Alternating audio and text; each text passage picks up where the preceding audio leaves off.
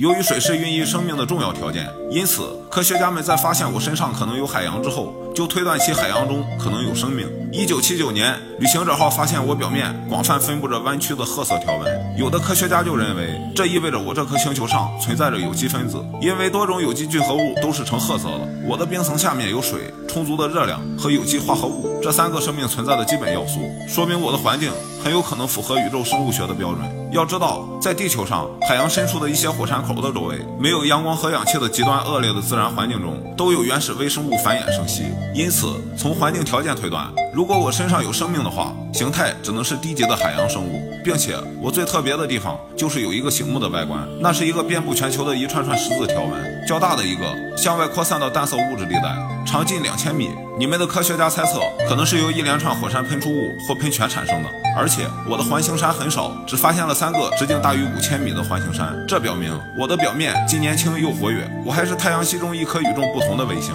我是太阳系中最明亮的一颗卫星。我亮是因为反光，我的冰层会反射一些照射到我的光，所以你们在地球上看到我非常亮。除了我之外，你们的近邻火星也被认为是另一个可能存在生命形态的星体。科学家研究发现，火星的地下深处仍可能有液态水。未来的太空任务已经把火星和我同时作为发射新遥控探测器的最终目的地。火星和我，谁会被最先证明是地球的兄弟或者陌生人呢？